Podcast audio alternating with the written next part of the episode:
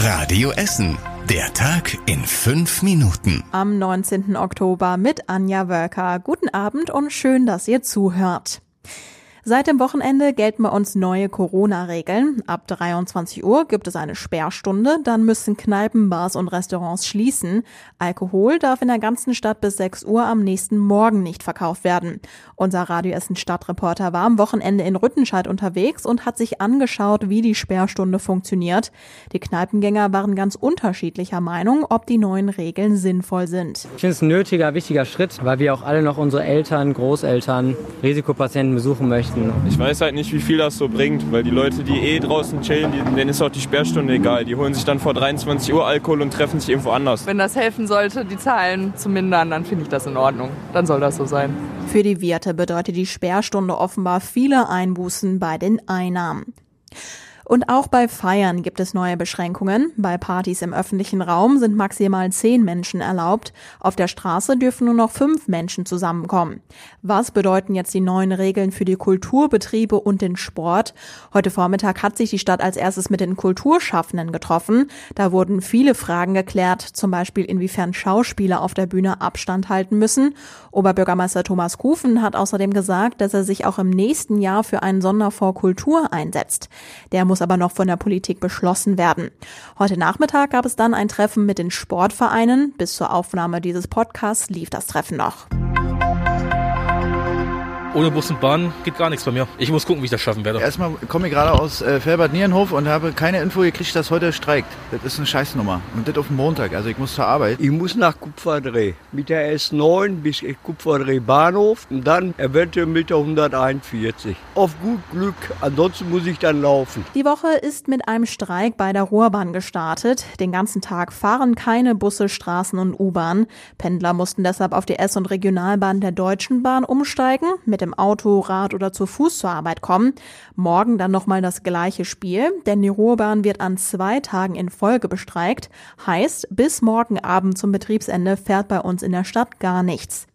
Die Gewerkschaft Verdi weitet den Streik morgen dann auch nochmal aus. Dann sind nämlich die Beschäftigten im öffentlichen Dienst von der Müllabfuhr, der Stadt, der städtischen Kitas, der Schulen, der Stadtwerke und auch einigen Krankenhäusern zum Warnstreik aufgerufen.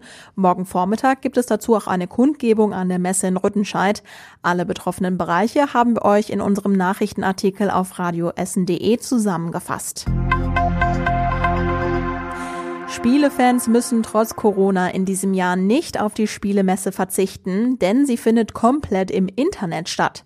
Start ist am Donnerstag und sie könnte in diesem Jahr deutlich mehr Besucher aus aller Welt anziehen. Meine Kollegin Claudia Steinmetz hat mehr dazu. Spieletreffs aus Argentinien und dem Iran haben sich schon angemeldet. Auch ein kleiner Spieleverlag aus Nigeria. Alle können sich in diesem Jahr den Weg zu uns nach Essen sparen und trotzdem bei der Spielemesse mitmachen. Vor allem aus Lateinamerika kommen viele Aussteller, die noch nie dabei waren, sagen die Messemacher. Am Donnerstag um 10 Uhr wird eine Internetseite freigeschaltet. Dort können Spielefans neue Spiele an digitalen Spieletischen ausprobieren und auch kaufen. Das geht so bis Sonntag. Eintritt kostet die digitale Spielemesse nicht. Der Polizeiskandal in Essen hat die erste konkrete Folge. 30 Polizisten sollen in fünf WhatsApp-Gruppen rechtsextreme Bilder ausgetauscht haben. Darauf waren unter anderem Adolf Hitler und eine Montage mit Flüchtlingen in einer Gaskammer zu sehen. Jetzt gibt es deshalb bei der Polizei in NRW einen Sonderbeauftragten für Rechtsextremismus. Er hat jetzt seine Arbeit aufgenommen. Zunächst soll er die Lage klären und Ansprechpartner für die Polizisten sein. Und was war überregional wichtig? Die Gastrobranche will die Corona-Sperrstunde in NRW kippen. Ein Düsseldorfer Barbetreiber will noch heute einen Eilantrag am Oberverwaltungsgericht Münster einreichen und klagen. Er wird vom Branchenverband DEHOGA unterstützt. Der Deutsche Fußballbund bewirbt sich zusammen mit Belgien und den Niederlanden um die Frauenweltmeisterschaft in sieben Jahren. Die Initiative ging von den Niederlanden aus, der DFB will sich aber mit Belgien anschließen. Und zum Schluss der Blick aufs Wetter. Die Nacht bleibt trocken mit nur wenigen Wolken, die Temperaturen gehen runter auf sieben Grad. Morgen startet der Tag mit nur dünnen Wolken und ohne Regen. Am Nachmittag werden die Wolken dann aber dichter und es kann auch etwas Regen runterkommen. Die Temperaturen erreichen maximal 15 Grad. Die nächsten aktuellen Nachrichten bei uns aus Essen gibt's morgen früh ab 6 Uhr bei Radio Essen im Programm. Euch noch einen schönen Abend. Bis morgen.